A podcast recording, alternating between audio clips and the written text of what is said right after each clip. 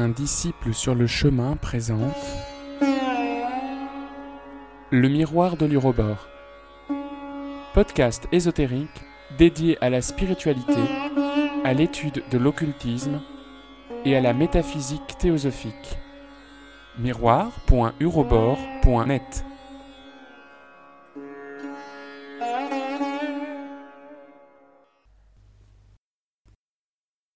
Agni Yoga, les feuilles du jardin de Moria, Illumination, 13e partie. Pour un esprit consciemment développé, la période de séjour sur le plan astral pourrait être limitée à un intervalle de 40 jours, mais diverses conditions terrestres ont prolongé ce temps jusqu'à en faire une période interminable. Le tourment et l'affliction de ceux qui sont enlevés de la terre l'élite à celle-ci. Le meilleur exemple de ceci est trouvé dans la légende biblique sur Lot. Pour une vie nouvelle, ils sortirent de la ville, et une seule condition leur était imposée ne pas regarder en arrière. Mais la femme de Lot regarda en arrière et se lia à la terre. La religion dit Celui qui va vers ses ancêtres habitera avec eux. Celui qui va vers les anges habitera avec eux. Et celui qui va vers Dieu habitera avec lui. Cela signifie que celui qui a institué pour lui-même le progrès le plus grand arrive à l'accomplissement le meilleur. Par conséquent, la meilleure invitation à celui qui s'en va de la terre sera Dépêche-toi, sans regarder en arrière.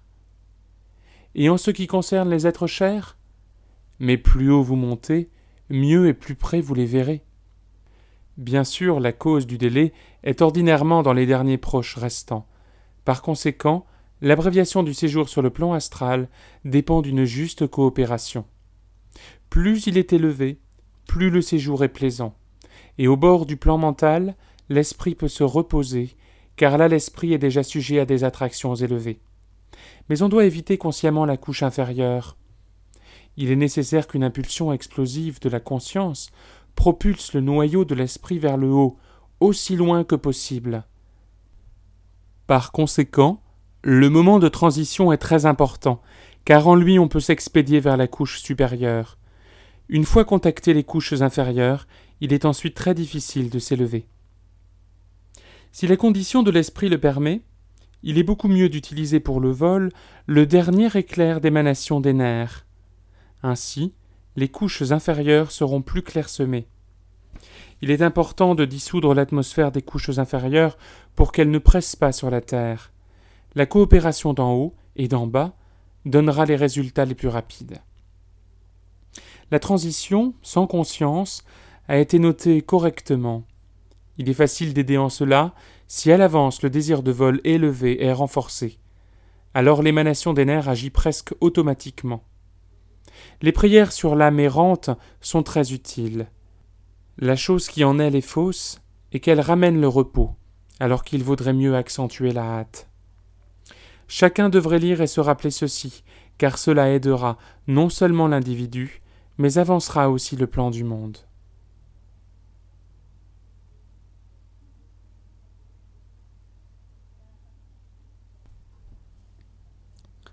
La manifestation du travail pour le futur transformera le présent.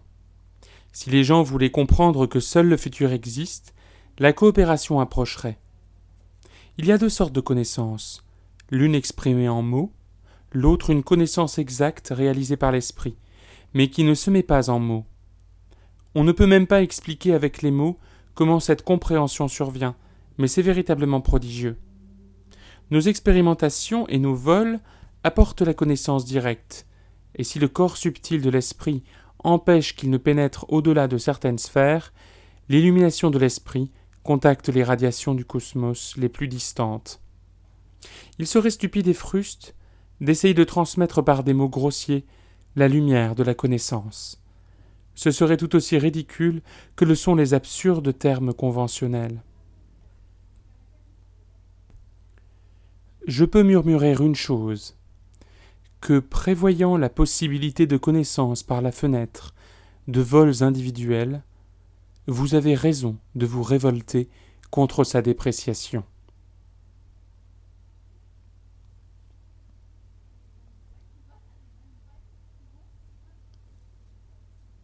Je considère que le miracle des esprits de la nature peut s'expliquer. Leur principale propriété est l'élasticité, leur forme dépend des conditions de l'aspiration. Tombant dans la focalisation du regard humain, ils sont absorbés dans la forme humaine. Les hommes les verront sous forme humaine, et les animaux les verront en tant qu'animaux, car ils n'ont pas d'enveloppe. J'atteste que cela dépend du réflexe des nerfs que les formes soient effrayantes ou très belles. La potentialité des éléments est telle qu'elle est toujours prête à répondre à une réflexion nerveuse et ainsi à renforcer doublement notre envoi en une direction définie. On ne devrait pas penser que les esprits élémentaux sont engendrés par nous. Leur manifestation peut être comparée à l'étincelle au moment du contact avec un réservoir de dynamite. La conscience de cette étincelle s'allume au contact de l'esprit humain. Bien sûr, leur degré varie, comme le fait l'intensité de l'énergie de la dynamite. On peut évoquer mécaniquement l'intensité de cette énergie, mais nous sommes contre cette magie, car elle dérange la régularité des ondes des éléments et est pleine de répercussions. On peut utiliser cette énergie en dehors des conditions terrestres habituelles. Les rayons peuvent apporter l'équilibre aux ondes des éléments. Bien sûr, vous aussi vous les utilisez, mais tant que cette action est de l'esprit, elle est moins dangereuse. Il est facile de transformer bien des usines en points focaux de magie.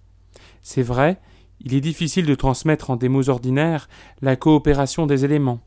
Ainsi, la dynamo et le cercle conjuré ont tous deux une base scientifique.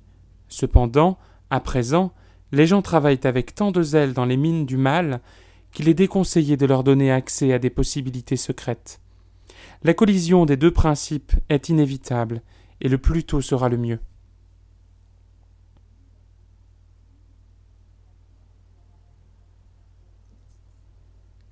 Les esprits des éléments s'efforcent d'arriver à l'union avec l'homme. Ils subissent le développement de la conscience dans les formes inférieures des éléments, et les cas de leur croissance jusqu'à la conscience de l'homme sont rarement possibles. L'homme, cependant, en des cas extraordinaires, peut éviter toute une planète. Mais bien sûr, en une classification stricte, on peut mettre la majorité des esprits élémentaux dans les formes primitives. Vous savez combien variées sont les évolutions. La compréhension devrait être amplifiée. On peut consacrer des propos spéciaux aux éléments. Ce domaine est vraiment très beau. Le sentier de la construction est absorbant, mais il peut être garanti que les pas de l'abnégation apportent aussi la joie. Précisément, la beauté du cosmos amène le désintéressement plus proche de la conscience. Le sentiment de solitude cosmique n'est que la réalisation de chemins directs, car ce n'est que dans cette conscience-là que l'homme peut voler dans d'autres mondes, n'est dans les autres que par égard pour eux.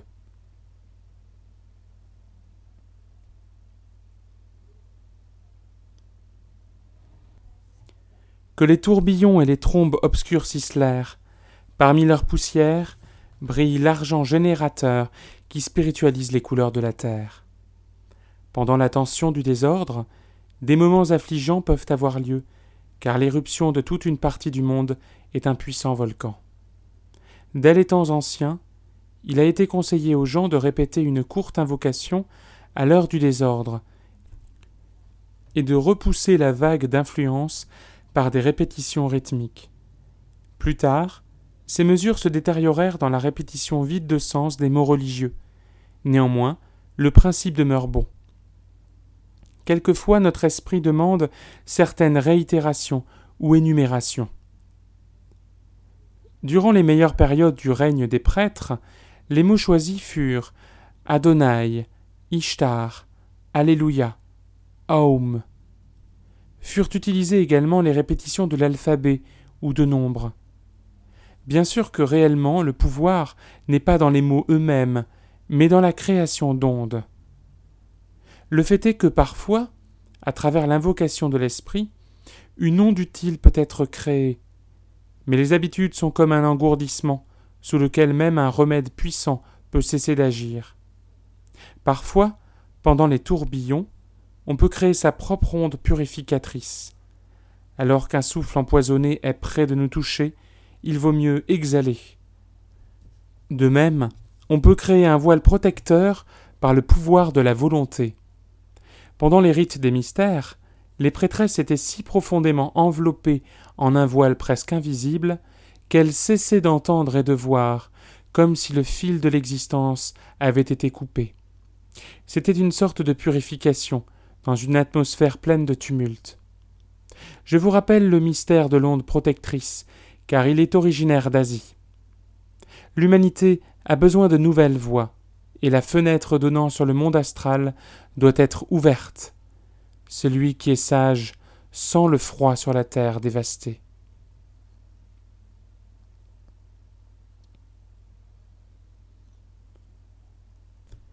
J'ai dit, je dis, et je dirai, aidez à construire mon pays. Et rappelez-vous cette requête qui est nôtre, non dans la chaleur et l'abondance, mais dans le froid et les moments de privation. Il a été dit qu'il y aura des occasions qui demanderont du courage, qu'il y aura des précipices abrupts qui ne pourront être traversés qu'au nom de l'instructeur. Ils diront Il fait chaud près du feu. Vous répondrez Je me hâte vers le froid. Ils diront Le manteau de fourrure est magnifique. Vous répondrez Trop long pour marcher. Ils diront Fermez les yeux. Vous répondrez C'est interdit pendant la garde. Vous pouvez traverser le pont avec une force invincible, et au moment de la fatigue, rappelez-vous notre requête, car le plan est aussi beau que le rayonnement des éléments.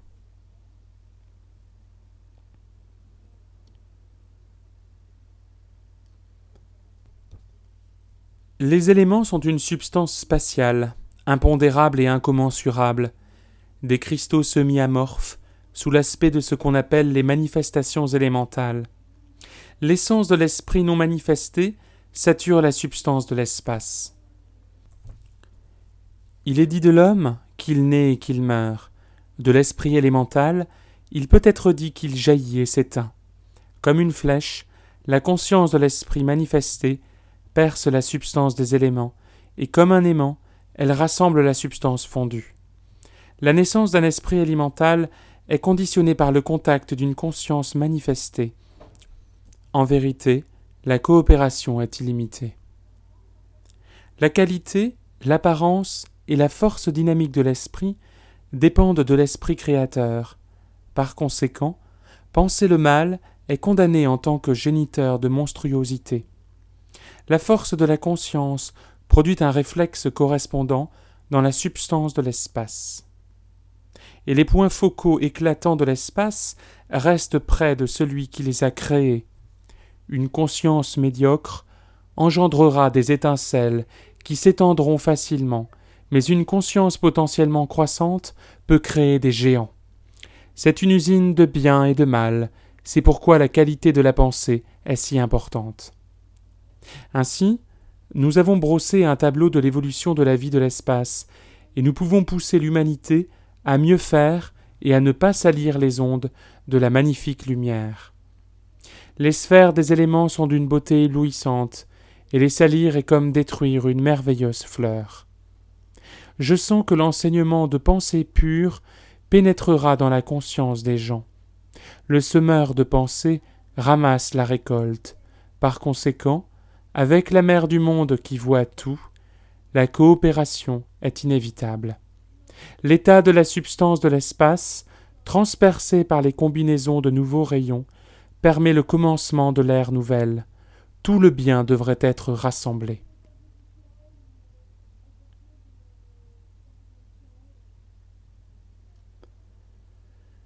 Le bienheureux raconta cette parabole sur la roue de la loi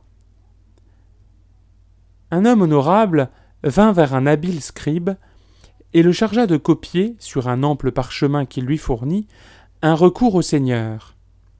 Immédiatement après, vint un homme, le requérant de copier une lettre pleine de menaces, et lui aussi fournit un parchemin, insistant pour que le travail soit promptement terminé. Pour donner priorité à cette lettre, le copiste changea la séquence et se dépêcha avec la seconde commande prenant dans sa hâte le parchemin du premier homme. Celui des menaces fut très content et se précipita pour aller déverser son venin. Puis, Le premier client revint et regardant le parchemin dit Où est le parchemin que je vous ai donné? En entendant ce qui était arrivé, il dit Le parchemin pour les prières portait la bénédiction d'accomplissement, alors que le parchemin des menaces était sans efficacité. Homme infidèle, en violant la loi des dates, vous avez privé de son pouvoir une prière qui aurait pu aider les malades. Mais à côté de cela, vous avez amené à l'accomplissement des menaces qui sont pleines de conséquences sans précédent. Le travail de l'Arat à bénir mon parchemin est gaspillé. Gaspillé est le travail de l'Arat qui dépouilla le mal de son pouvoir. Vous avez déchaîné sur le monde un fléau malin qui, inévitablement, se répercutera sur vous. Vous avez poussé hors de sa route la roue de la loi, de façon à ce qu'elle ne vous conduise pas en avant, mais qu'elle brise votre chemin. N'écrivez pas de loi sur un parchemin mort qui peut être emporté par le premier voleur. Portez la loi en esprit, et le souffle de la bienveillance transportera devant vous la roue de la loi, illuminant votre sentier. Une irresponsabilité telle que celle du scribe peut amener une catastrophe sur le monde entier.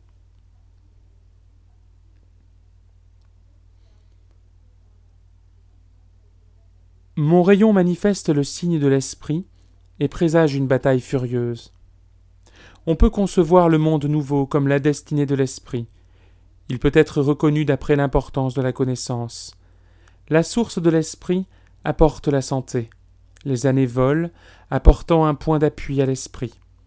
L'esprit appelle et transforme le signe de la prêtrise en étonnement spirituel devant la destinée de l'homme.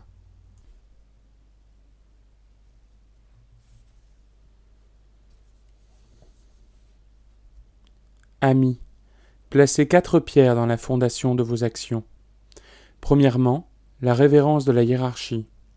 Deuxièmement, la réalisation de l'unité. Troisièmement, la réalisation de la commesure. Quatrièmement, l'application de la règle d'après ton Dieu. Pour l'affirmation de la première, évoquez tout votre amour. Rappelez de votre enfance les meilleurs sourires, les rayons de soleil les plus brillants et le premier chant des oiseaux devant la fenêtre. Pour la deuxième, saignez-vous de l'armure du jour, saisissez les armes de vos actions, et rafraîchissez votre perception par une gorgée d'eau fraîche. Pour la troisième, sélectionnez dans votre atelier la ligne verticale la plus longue et appelez-la l'échelle dimensionnelle du plan. Appliquez mentalement tous les mécontentements, toutes les irritations et toutes les fatigues à l'échelle du plan du monde, et en comparant, vous ne trouverez pas même la plus petite place pour des humeurs illusoires. Pour la quatrième, représentez-vous toute l'étendue illimitée de l'univers stellaire. En vérité, notre Père a beaucoup de demeures. Quelle est celle que nous devons ternir? En rappelant la règle donnée, imaginez-vous que d'une maison fermée, vous sortiez dans la lumière. Ainsi, tout ce dont vous avez besoin vous parviendra.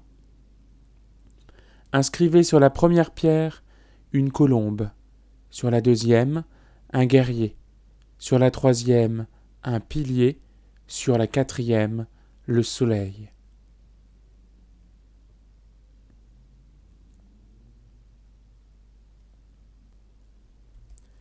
Vous avez peut-être remarqué dans mes paroles des passages énigmatiques où des mots isolés n'étaient pas clairs pour aujourd'hui. Souvenez-vous, c'est à condition que le karma ne soit pas enfreint qu'une conduite est indiquée. La compréhension du bien doit nous inciter à savoir comment placer des bornes millières le long de la route.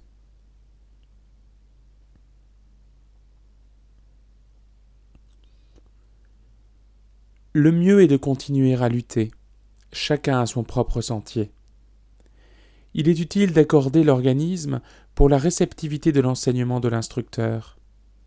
Notre rayon agit constamment, mais la concentration de l'esprit est nécessaire. Le mieux est de chercher les indications de l'instructeur dans les diverses manifestations de la vie. Il est bien d'être capable de prier. La prière, ou communion spirituelle, est la manifestation la plus haute, Mais pour cela, l'affinement mental et la force spirituelle sont indispensables, sinon la connaissance de la communion est dangereuse et peut impliquer l'affaiblissement de l'organisme comme les narcotiques.